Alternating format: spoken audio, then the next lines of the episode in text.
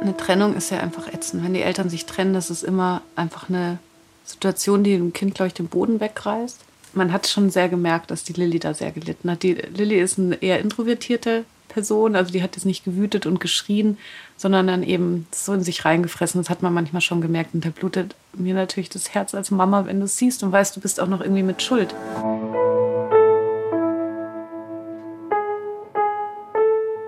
Eltern ohne Filter. Ein Podcast von Bayern 2. Hallo Eltern, ich bin Schlien, Julien Schürmann eigentlich. Wenn ihr unserem Eltern ohne Filter-Kanal auf Instagram folgt, dann kennt ihr mich ja vielleicht schon. Ich bin die, die nicht immer ganz ernst gemeint im Elternrand schimpft, die mit den Teenagerkindern. Mein Sohn ist nämlich fast 14 und meine Tochter fast 12. Und ich lebe mit meinen Kindern zusammen in München, getrennt von ihrem Vater seit etwa neun Jahren. Das jetzt nur kurz mal vorab zu mir. Aber eigentlich möchte ich euch heute meine beste Freundin Katrin vorstellen, die ihr gerade schon gehört habt. Hi, kommt rein. Hallo, hallo, hallo. Hi, grüß dich. Wir sitzen zusammen in meinem Wohnzimmer. Katrin und ich und ihr Ex-Freund Gregor. Wir haben uns ein Bier aufgemacht, denn wir haben euch eine schwierige Geschichte zu erzählen. Wie schwierig, das ahnen wir gerade selbst noch nicht so ganz. Ja, ich bin die Katrin. Ich fange mal an. Ich bin 38, ich bin eine Freundin von Julien. Darf ich das sagen? Schlien musst du sagen. Ich bin eine Freundin von Schlien. Genau, ich bin 38, ich habe zwei Kinder. Die Lilly, die ist 14 und die Toni, die ist 6. Ich arbeite aktuell in der Werbebranche. Genau, und wohne in München. Okay, ich bin Gregor, ich bin 52 Jahre alt. Ich bin der Vater von Lilly, von deiner 14-jährigen Tochter. Ich arbeite im Bildungs- und im sozialen Bereich in zwei verschiedenen Stellen und ja, genau. Wir drei kennen uns seit 14 Jahren schon. So und aus diesem Grund sind wir noch nie zusammengesessen. Deswegen sind wir auch alle drei ziemlich nervös. Interviewt habe ich die beiden noch nie. Ich habe mir extra Notizen gemacht, damit ich nichts vergesse. Käthe nennt mich plötzlich Julien, wie ihr gerade gehört habt, obwohl sie den Namen Schlien eigentlich erfunden hatte. Und Gregor weiß noch nicht so recht, was ihn erwartet. Als ich Katrin oder Käthe, so wie ich sie seit Jahren nenne, nämlich erzählt habe, dass ich eine Folge für Eltern ohne Filter mache, da meinte sie, ja, interview doch mich. Ich erzähl mal was über dieses verrufene Wechselmodell und wie es eben doch klappen kann. Wechselmodell. Naja, ganz so verrufen ist es vielleicht nicht. Es bedeutet, dass die Kinder nach der Trennung der Eltern zu gleichen Teilen bei Mama und bei Papa leben. Und ja, es gibt auch kritische Stimmen drüber, aber dazu später mehr. Ich dachte jedenfalls, ja, das ist eigentlich perfekt. Es gibt nämlich einige Parallelen in Käthes und meinem Leben und so könnt ihr ja mich gleichzeitig auch mit kennenlernen. Wir sind beide recht früh Mutter geworden, zum Beispiel. So sagt man das und meint im Grunde, wir sind für Münchner Verhältnisse knapp an einer Teenie-Schwangerschaft vorbeigeschraubt. Wir waren 23 beim ersten Kind. Ja, man kann in München auch ziemlich einsam sein mit Anfang 20 als Mutter. Schön also, wenn man dann so eine Gleichgesinnte findet. Wir waren beide in glücklichen Beziehungen, die aber, und auch das haben wir gemeinsam, dann in die Brüche gingen. Aus unterschiedlichen Gründen. Genau, ich fange mal an. Ich glaube, das ist für mich wahrscheinlich tatsächlich leichter. Ähm, der Gregor hat mich betrogen, als äh, die Lilly eben vier war. Und er hat mir das gesagt. Und es war für mich tatsächlich sehr, sehr klar. In dem Moment, wo es mir gesagt hat, war für mich die Liebesbeziehung zwischen uns beiden komplett vorbei. Gregor sitzt da und schluckt. Das Ganze ist jetzt zehn Jahre her. Es gibt hier auch im Nachhinein jetzt nichts schön zu reden, das wissen wir alle drei. Aber so ausgesprochen wirkt es auf mich auch nach zehn Jahren schon noch hart. Ich weiß noch natürlich wie heute, das war in unserer Küche und hat gesagt, wir müssen reden und dann hat das mir erzählt und dann ist ähm, für mich wirklich einfach diese ganze Welt, die, die ich hatte, mein ganzes Leben vor mir zusammengebrochen, weil ich wusste, ab diesem Moment werde ich mit Gregor nicht mehr zusammen sein können, unter gar keinen Umständen. Und ich wusste aber natürlich auch, ich werde aber mein ganzes Leben lang mit ihm äh, Eltern sein. Nicht müssen, sondern wollen, weil dafür habe ich mich entschieden. Ja, das ist kein schönes Thema. Aber deshalb wollten wir auch, dass Gregor jetzt mit dabei ist. Wir wollten ja nicht über ihn sprechen, den Ex, sondern mit ihm. Und eigentlich ja auch nicht über den Grund der Trennung, sondern über alles, was danach kam und wie er und Katrin das gemeistert haben.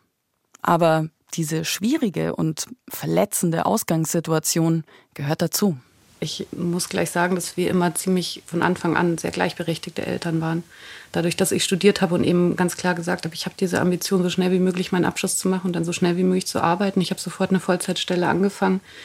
War für mich klar und für den Gregor eigentlich auch, dass wir unsere Elternschaft gleichberechtigt wahrnehmen. Wir haben auch uns Freiräume geschaffen. Also wir haben wirklich tageweise immer aufgeteilt, weil wir auch fixe Termine von der Arbeit oder in der Freizeit hatten. Und so haben wir unser Leben schon vorher so aufgeteilt, dass jeder ein bisschen Freiraum hat, den man halt mit einem kleinen Kind haben kann, dass wir uns so Zeit nehmen und dass aber auch jeder so seine fixen Tage hat, wo er sich um, um die Lilly kümmert und für sie da ist. Sie also hinbringt, da schon so 50-50 Modell genau, sozusagen. Auf jeden Fall. Das haben also wir eigentlich von Anfang an.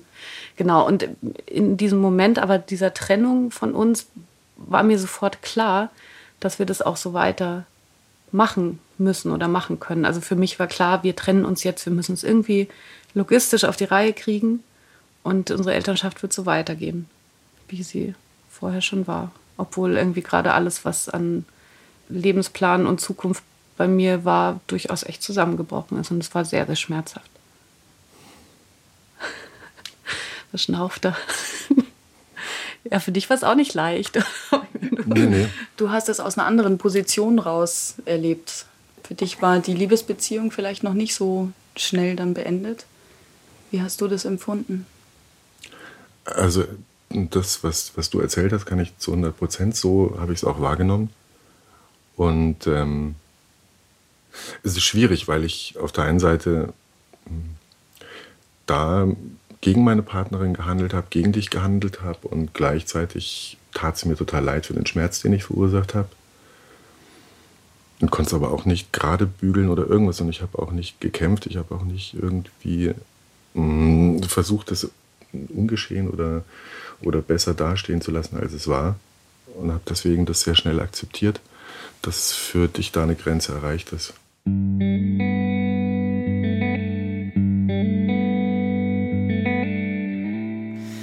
An der Stelle tut mir plötzlich alles leid, dass ich die beiden eingeladen habe, dass diese Geschichte nach all den Jahren jetzt nochmal aufgedröselt wird, alte Wunden nochmal hochkommen. Und ich muss auch jetzt gerade beim Sprechen so ein bisschen schlucken. Warum hielt ich das jetzt nochmal für eine gute Idee? So eine Trennung ist einfach was furchtbar Trauriges und Schwieriges. Aber das Leben ist danach nicht vorbei, so wie es erstmal scheint. Und da ist ja auch noch dieses gemeinsame Kind, um das es jetzt eigentlich hauptsächlich geht. Hm.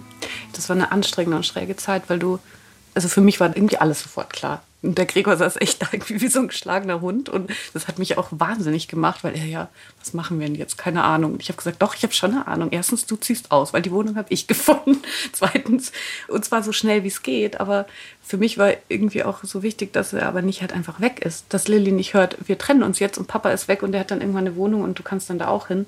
Sondern für mich war irgendwie so total der Wunsch, dass du bitte so schnell wie es geht aus meinem Privatleben rausgehst und auch dieser Schmerz und diese andere Frau, dass ich da allein mit klarkommen muss und das nicht noch irgendwie anschauen muss, aber dass er trotzdem doch bitte für unsere Tochter da bleibt und greifbar bleibt. Und das neue Leben, das er sich dann aufbaut in der neuen Wohnung, dass sie da auch gleich stattfindet. Also, dass sie gleich ein Zimmer darin haben wird und dass du nicht einfach weg bist, sondern dass das so ausgefadet wird, was wir hatten. Remember when we used to walk for miles every day. Gregor zieht dann erstmal ins Wohnzimmer für ein paar Monate. Dann gab es da, wo wir in der Wohnung waren, noch keine Ahnung, vielleicht so ein Dutzend Sachen, die sich geändert haben. Mach die Bartür zu. Ich benutze nicht mein sehen. Handtuch. Das war für mich das. ich habe dein Handtuch nicht benutzt. nee, aber da kommen so Sachen, wo du denkst, fassungslos. Das ist doch jetzt meine. Also für mich war ganz klar, ab jetzt ist es meine Privatsphäre, alles, was mit mir zu tun hat. Da hast du nie wieder was drin zu suchen. benutzt ja mein Handtuch, um sich die Hände auch nur abzutrocknen. So, ich war fassungslos, aber ja, es war echt schräg, irgendwie noch zusammen zu wohnen und aber eigentlich sich ja gerade zu trennen und das Leben neu zu sortieren. Also ans Handtuch erinnere ich mich nicht. Äh, Schon. Das tut mir leid im Nachhinein. Aber genau um solche Sachen ging es.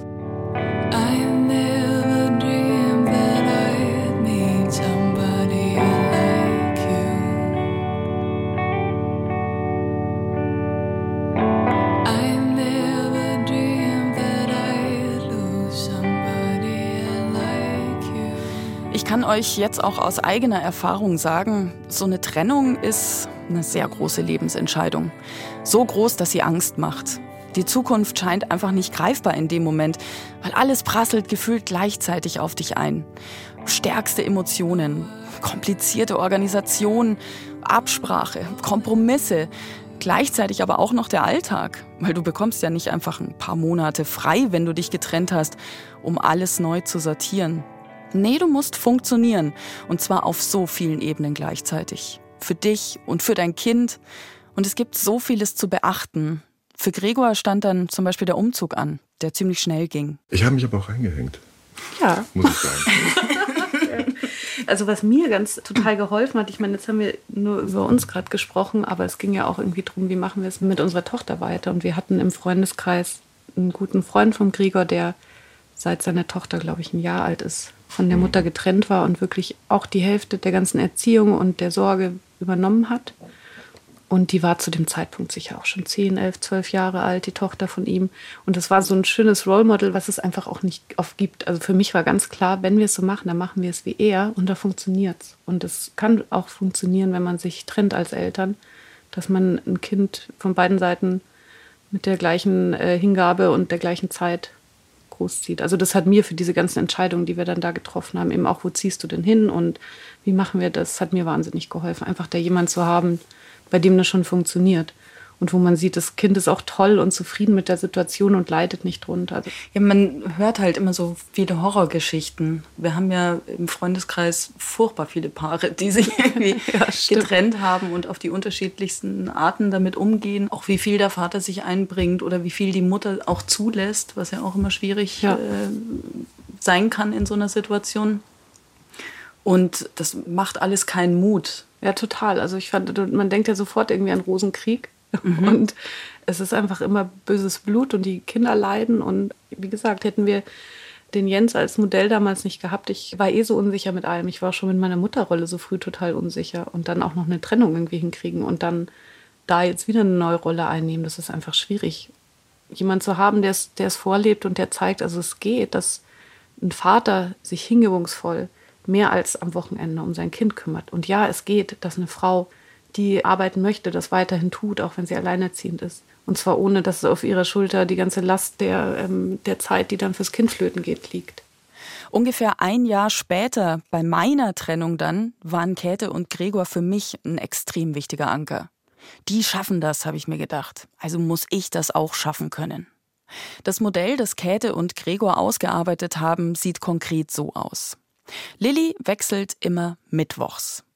Sie geht dann morgens von Mama aus zur Schule mittlerweile und am Nachmittag direkt zu ihrem Papa nach Hause. Und da ist sie dann bis Samstagabend. Dann wechselt es wieder zurück. Sie ist ja jetzt auch schon 14 und sehr selbstständig, also sie regelt das heute wie selbstverständlich allein. Und so hatten von Anfang an sowohl Käthe als auch Gregor jeweils eine halbe Woche Freizeit. Und das bringt auch eine völlig neue Form von Freiheit mit sich. Ich meine, Julien, wir kannten uns in den 20ern. Wir, wir haben dann wir beide noch ein bisschen nachgeholt. Das war dann das Wir Positive. haben gut abgearbeitet, ja. ja. Dass man dann halt plötzlich auch eine halbe Woche, ich war eine halbe Woche plötzlich wieder Single und jung. Und die andere halbe Woche war ich halt, ja, ja, die andere halbe Woche war ich alleinerziehend, was wie gesagt total schwierig für mich war am Anfang. Ich hatte ja vorhin schon gesagt, dass der Gregor einfach viel Verantwortung übernommen hat und viel. Also der hat die ganzen Arztbesuche, der hat mit der Lilly schwimmen gelernt. So, also keine Ahnung, ich habe mich da einfach so zurückgelehnt und rausgenommen, weil er das cool gemacht hat. Und ich stand dann plötzlich davor irgendwie und habe mich total überfordert gefühlt, jetzt allein für dieses Kind verantwortlich zu sein.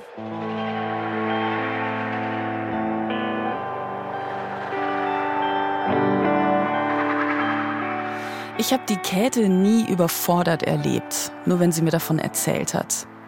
Ich habe sie nie bei einem Zusammenbruch auf offener Straße gesehen, vor lauter Verzweiflung. Sie mich allerdings schon. Mir war oft alles zu viel. Ich wusste auch nicht, wohin jetzt mit mir und mit meinen beiden Kindern, bis ich festgestellt habe, wir müssen nirgends hin. Wir sind einfach hier. Wir sind zusammen und wir machen das Beste draus in der Zeit, die wir zusammen haben. Und manchmal ist es richtig scheiße. Und manchmal ist es richtig toll. Und sicher sind die Absprachen mit dem Ex-Partner auch nicht immer leicht. wir waren tatsächlich, der Gregor und ich, nach der Trennung waren wir eine Stunde mal bei einem äh, Paartherapeuten. Ich weiß gar nicht, wie wir drauf kamen. Ich glaube, das war in der Kinderkrippe, war das der äh, Krippenpsychologe und der hat uns beiden total gut gefallen. Und wir hatten beide halt Angst, dass wir der Lilly irgendwie ein schlechtes Leben jetzt äh, bieten und dass wir irgendwas falsch machen. Und daraufhin haben wir irgendwie gesagt, wir gehen da mal hin. Vielleicht kann der uns ja einfach so ein paar Tipps geben. Ich weiß, es war eine Stunde und das war die bestinvestierteste Stunde, die ich mir vorstellen kann, weil ich kam da hin und hatte so viel Angst und so viel Überforderung, wie ich es allein mache. Zum einen, also wie ich es hinkriege, und zum anderen, dass ich der Lilly einfach keine gute Mama bin und dass wir ihr gerade das Leben versauen durch diese Trennung. Hattest du konkrete Fragen? Oder war es eher so das diffuse Gefühl von, ich weiß nicht so richtig, wohin mit mir und es mit war allen? ziemlich das, also eher total diffus. Ich hatte einfach Angst. Ich wusste nicht, wie ich es allein mache. Also der Mann war wirklich fantastisch. Der hat mir zwei Sätze gesagt und ich bin da raus und war total handlungsfähig. Also der hat zum einen gesagt, erstens, Sie sind die Mutter jetzt und Sie haben das davor auch gemacht und jetzt ist es halt ohne den Vater und Sie machen das gut und Sie sind halt jetzt, Sie können es selber auch gestalten. Und das war für mich so was stimmt. Also einen Arztbesuch kriege ich natürlich auch hin, auch wenn der Gregor das jetzt vier Jahre in die Hand genommen hat. Natürlich, ja. Und das zweite war in Bezug auf Lilly und das fand ich so den Schlüsselsatz für alles. Das kommt mir einfach oft wieder in, ins Gedächtnis, auch wenn es irgendwie mal eine schwierigere Situation ist. Er hat gesagt, solange sie ihre Tochter in keinen Loyalitätskonflikt bringen, wird es ihr gut gehen. So ein einfacher Satz und so logisch, aber wenn dir es einfach mal jemand sagt, der echt irgendwie eine Ahnung von Kindern hat, mir hat es so eben total, ja, mich handlungsfähig gemacht. Ich bin da raus und dachte mir, cool, also das kriege ich, glaube ich, hin. Das kriege ich auch mit Gregor hin und ich glaube, er kriegt es auch mit mir hin.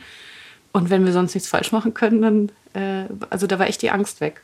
Auch da sind wieder Sachen passiert, wie die halt eigentlich neue Grenzen gesetzt haben. Zum Beispiel hatte ich bis dahin noch mir gedacht, ich müsste als guter Papa jeden Abend mit meiner Tochter telefonieren und ähm, Ja, oder auch Übergaben mit dir machen und eben Ja. das gut absprechen. Und mir fiel es total schwer, die Kontrolle da abzugeben. Das ist aber gerade in dieser Stunde eben so klar geworden, dass wir in unserer Unterschiedlichkeit nicht alles wissen müssen, was der andere macht, nicht alles Ding, sondern wenn das Grundvertrauen wir uns das irgendwie geben und schenken können, dass das reicht. Und von dem Moment an habe ich dann nicht mehr angerufen und du hast auch gesagt, schön, dich da mehr draußen zu haben. Ja, also ja, das mich. stimmt. Und ähm, ja gut, aber so wie das war, konnte ich das auch gut nehmen. Das war einfach sehr stärkend.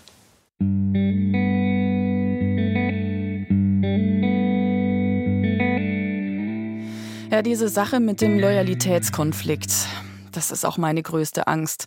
Alles, was so eine Trennung mit sich bringt, Verletzung, Wut, Trauer, auf keinen Fall in die Gefühlswelt der Kinder lassen.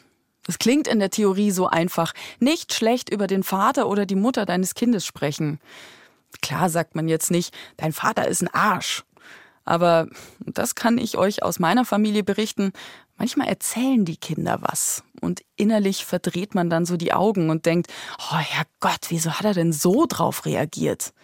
Und da muss man sich zusammenreißen, stark zusammenreißen und sich bewusst machen, ich war in der Situation nicht mit dabei.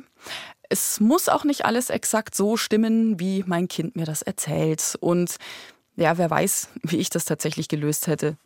Und was man sich auch immer wieder vorsagen muss, ich bin sicher, er hat das auf die für ihn bestmögliche Art gelöst. Boah, das haben wir sicher auch nicht immer hinbekommen.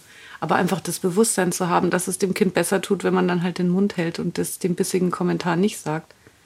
Was für mich natürlich einfach maßgeblich war, ist, dass ich natürlich diese Freiheit, die ich durch die halbe Woche wieder einfach entspannt arbeiten können, ohne hin und her zu hetzen. Und diese Verantwortung, die ich da abgeben könnte und auch eben das Vertrauen, das ich Gregor habe, dass er ein guter Papa ist, wenn die Lilly bei ihm war. Ich musste mir keine Sorgen machen, dass irgendwas da nicht funktioniert. Und mir hat eben diese Freiheit, die ich dadurch gewonnen habe, total viel gegeben. Deswegen hatte ich auch jetzt keinen Antrieb, das irgendwie madig zu machen oder das Verhältnis zwischen Gregor und Lilly zu vergiften oder und natürlich sagst du einer Vierjährigen nicht, dein Papa ist ein untreuer Arsch, ja. Aber du denkst es dir halt manchmal. Und schwierig wurde es dann eher, als die Lilly ein bisschen größer wurde und dann halt auch mal nachgefragt hat. Und dann, warum habt ihr euch denn eigentlich nochmal getrennt? Und dann das halt irgendwie so zu verpacken, dass sie es versteht. Und ich meine, ich, ich wollte es dann auch nicht so hinbringen, als wäre ich irgendwie der Schuldige gewesen, aber halt auch nicht zu, also nicht zu viel Schuld drüber schieben. Da wurde es dann total schwierig, weil das so ein schmaler Grad ist zwischen ich habe es ihr dann immer zu nett erklärt und dann war sie sauer auf mich, dass wir uns getrennt hatten. Und dann habe ich gesagt, nee, es lag aber schon an deinem Vater. Und dann war es echt, da wurde es dann eher so schwierig. Wann kamen denn diese Fragen? In welchem Alter ungefähr? Also ich, ich glaube, das war so zwei, drei Jahre später, dann so im, im, Grundschulalter, wo bei uns auch neue Partnerschaften dann Thema waren, die halt auch fester waren, die Lilly dann auch kennengelernt hat. Dann wurde es wieder thematisiert. Wie Papa hat eine neue Freundin. Und oh Gott, da muss ich noch eine Geschichte erzählen. Das war, das war hart. Da stehen wir, standen wir im Bad zusammen und da guckte sie mich an und sagt, Mama, der Busen von Papas neuer Freundin ist viel größer als deiner. Und da muss ich, da, habe ich zwei, dreimal tief eingeatmet und ausgeatmet und gesagt, ach ja. Das freut mich aber genau. sehr. Und dann muss man mal irgendwie schaffen, loyal zu bleiben. Also mir hat die Trennung meine Loyalität nicht durcheinander gebracht. Das war ja dann nicht so, dass wir uns nicht mehr gemocht haben oder ich die Kälte nicht mehr gemocht habe, oder, sondern ich bin nach wie vor total froh, dass du die Mama bist von der Lilly. Und eine Sache, die bestimmt total hilfreich war, dass ich dich als total klar erlebt habe. Klar und auch fair oder zumindest so, dass ich gut verstehen konnte, warum du das irgendwie so willst.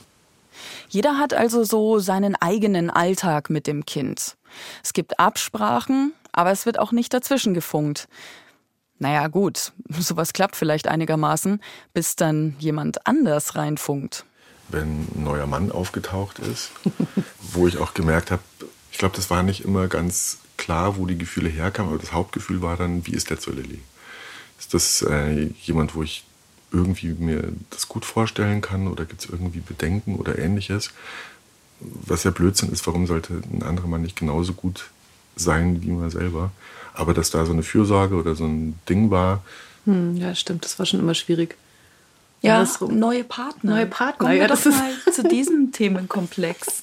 Neue Partner. Ja auch schwierig. Also gerade wenn es recht schnell geht, eventuell nach der Trennung und es kommt ein neuer Partner dazu und dann auch gleich mit Kinder vorstellen und so. Das war jetzt, soweit ich weiß, bei euch nicht so, oder? Also es hat schon eine Zeit lang gedauert jeweils. Ja, also ich war auch nicht unfroh, dass äh, die Frau, mit der du mich damals betrogen hast, schnell wieder weg vom Fenster war. Ich glaube, es war tatsächlich ein Urlaub, wo auch Lilly dabei war mit euch, oder? Das ja. war natürlich besonders in Italien, ätzend. Das weiß ich in Italien. Schön, schau, ich habe die Hälfte verdrängt. Nee, das war natürlich ätzend. Zu wissen, dass jetzt mein Ex mit meiner Tochter und seiner Tuse, der mich betrogen hat, in Urlaub fährt.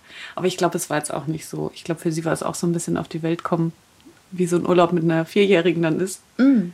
Keine Ahnung, das war so meine Vorstellung. Wir haben es nicht akklimatisiert, aber es war, glaube ich, schnell vorbei und da war ich jetzt nicht unfroh drüber.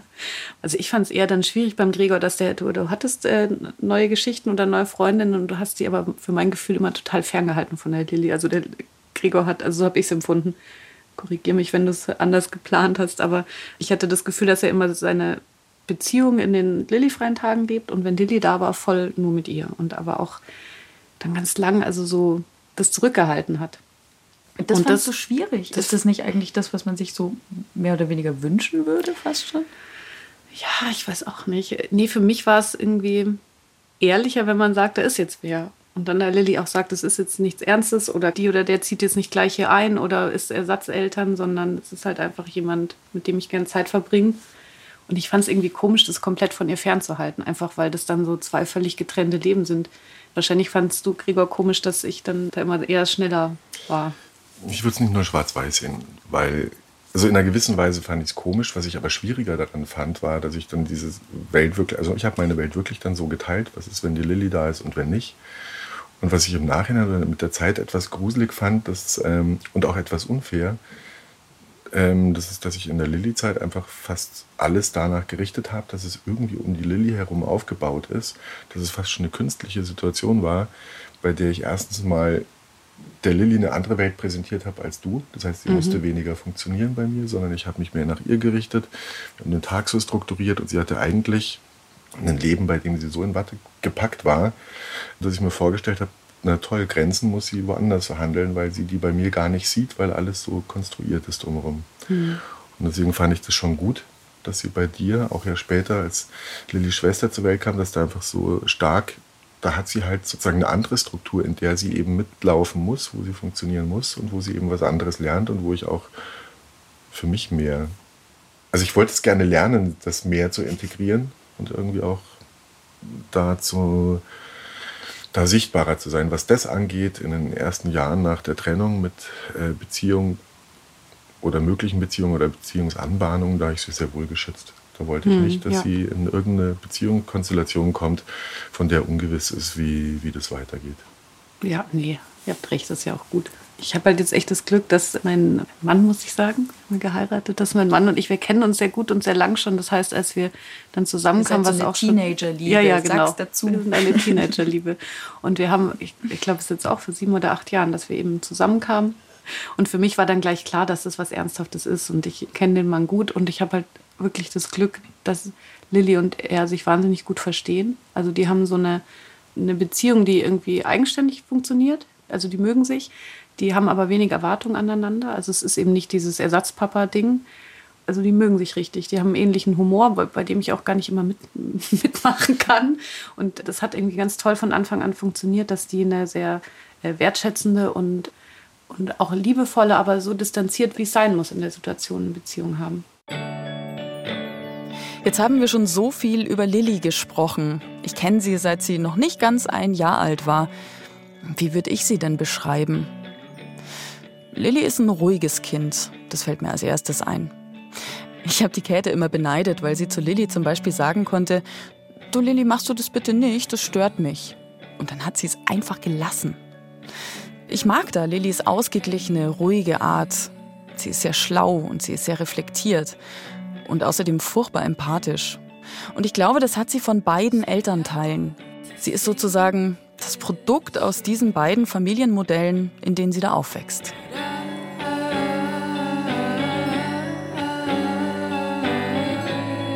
Als dann Lillys Schwester zur Welt kam, also es war einfach, da war sie schon acht Jahre alt und fand es toll und hat es alles mitbekommen und war ein wahnsinnig netter, empathischer Mensch, die da auch alles total unterstützt und geholfen hat und nie irgendwie dann quergeschossen ist oder rumgezickt hat, dass sie so wenig Aufmerksamkeit kriegt oder ähm, also sie hat irgendwie eine, eine schöne Art äh, gefunden, sich da in dieser neuen Familie, die ich ihr natürlich irgendwie dann präsentiert habe, da einen total wichtigen Platz zu finden, der auch selbstbestimmt ist.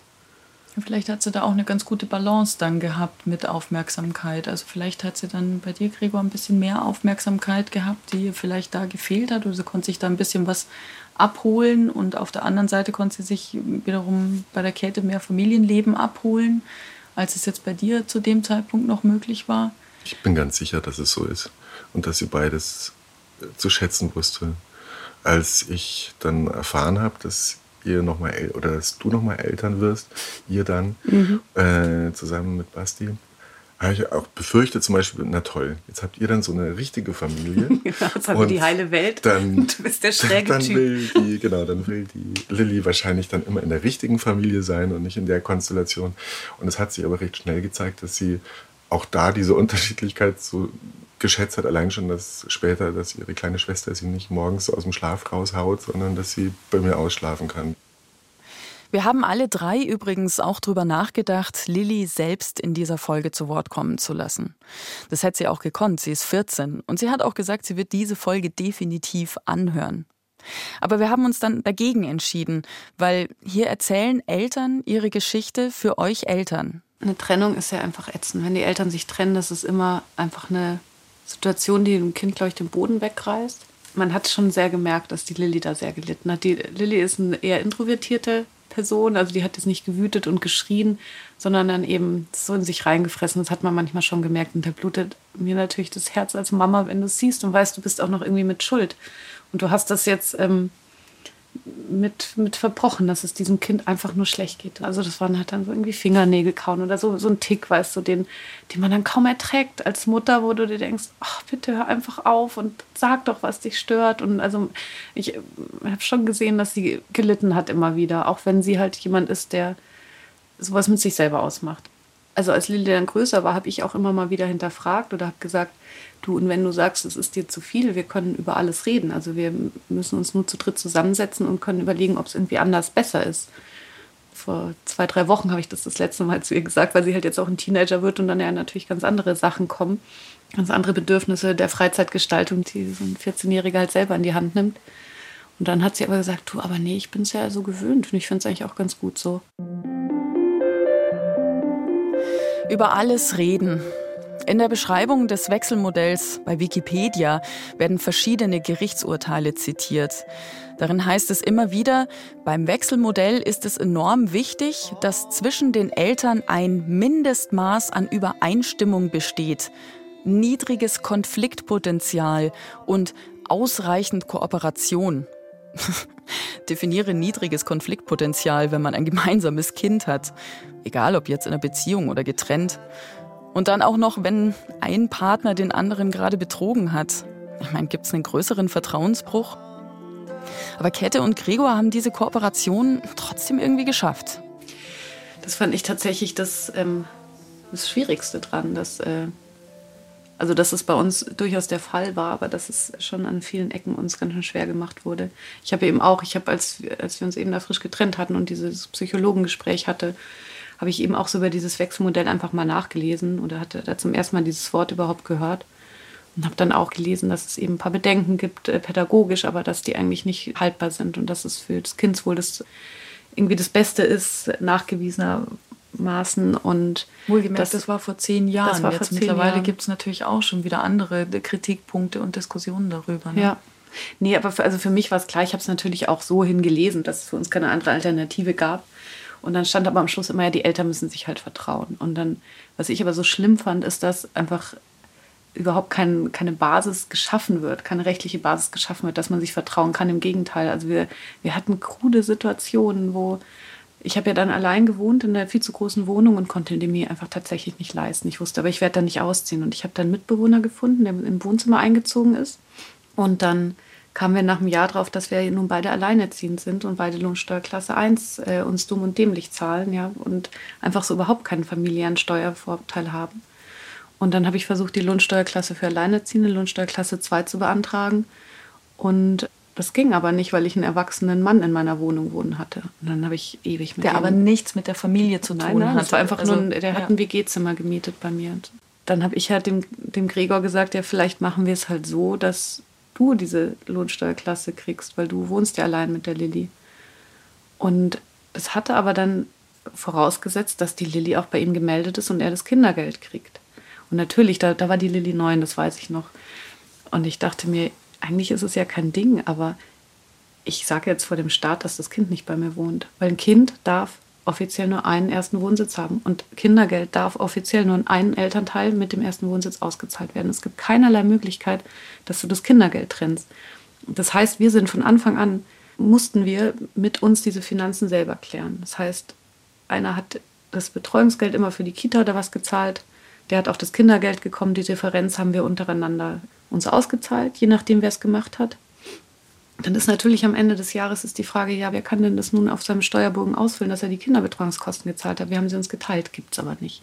Und dann musste ich wirklich vom Jugendamt unterschreiben, dass meine Tochter nicht bei mir wohnt, sondern beim Gregor. Und als, klar, ich, ich dachte mir, sie ist jetzt neun, ich, sie war jetzt neun Jahre bei mir gemeldet, jetzt ist sie neun Jahre beim Gregor gemeldet, ist ja eigentlich fair, was weiß ich, was das für die Rente oder was auch immer zu tun hat. Trotzdem habe ich sie offiziell abgeschrieben.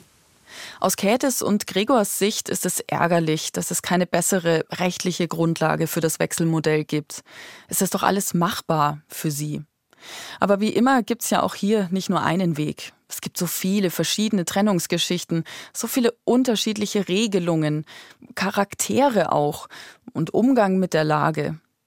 Eine allgemeingültige Gesetzgebung dazu ist schon extrem schwer aufzustellen. Und dann gibt's da ja auch noch die gesellschaftlichen Vorbehalte und Klischees. Und das nervt die Käthe am meisten.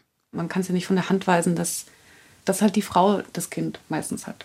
Weil der Mann halt auch mehr Arbeitszeit hat und eben ähm, beruflich mehr eingespannt ist. Und das ist einfach, ich finde es so schrecklich, dass es so normal ist, dass der Vater halt fürs Kind nicht so gut ist und die Mutter aber immens viel wichtiger. Und das verstehe ich halt nicht. Und ich habe das nie so gesehen. Und für mich ist es, ich sehe, dass es ähm, gesellschaftlich als normal gilt oder als gegeben und habe ich auch oft erfahren. Also auch gerade jetzt eben als alleinerziehende Mutter oder Frau mit Kindern, die auch noch Vollzeit arbeiten will. Und das finde ich so schwierig. Warum soll ein Vater nicht das nicht so gut machen oder nicht so wichtig sein? Ich sehe es einfach nicht ein. Und warum sollte ich wichtiger für mein Kind sein als der Vater? Und das drängt irgendwie, finde ich, eben eine Rolle, die da total unfrei macht und Entscheidungen vorwegnimmt, die gar nicht gut sein können, weil sie einfach nicht fair sind.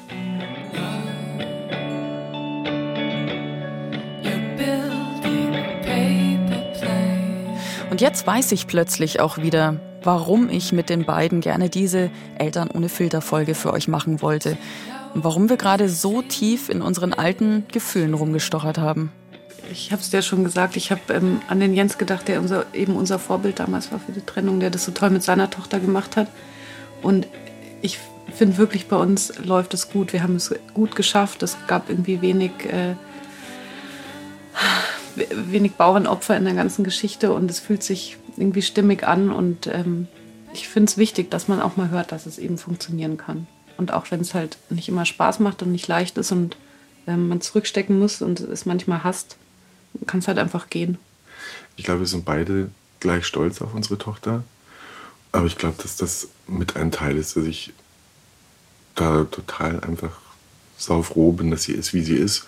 Dass sie es ist, auch weil du ihre Mama bist und weil sie das mit dir erlebt. Ich bin dir total dankbar. Ihr beiden, ich danke euch. Vielen Dank. Danke.